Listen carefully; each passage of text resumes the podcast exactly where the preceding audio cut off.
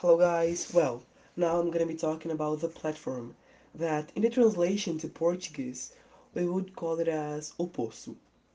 This movie is newsworthy, interesting, it captures our attention and we really want to know its end. It's good to reflect about our current society, the selfishness of our people, and the power that's poorly distributed.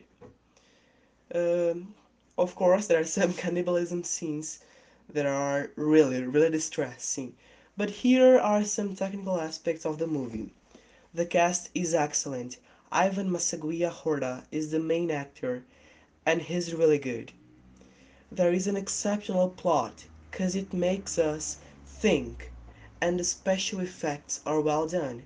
After all, there's a platform moving without any cables, right?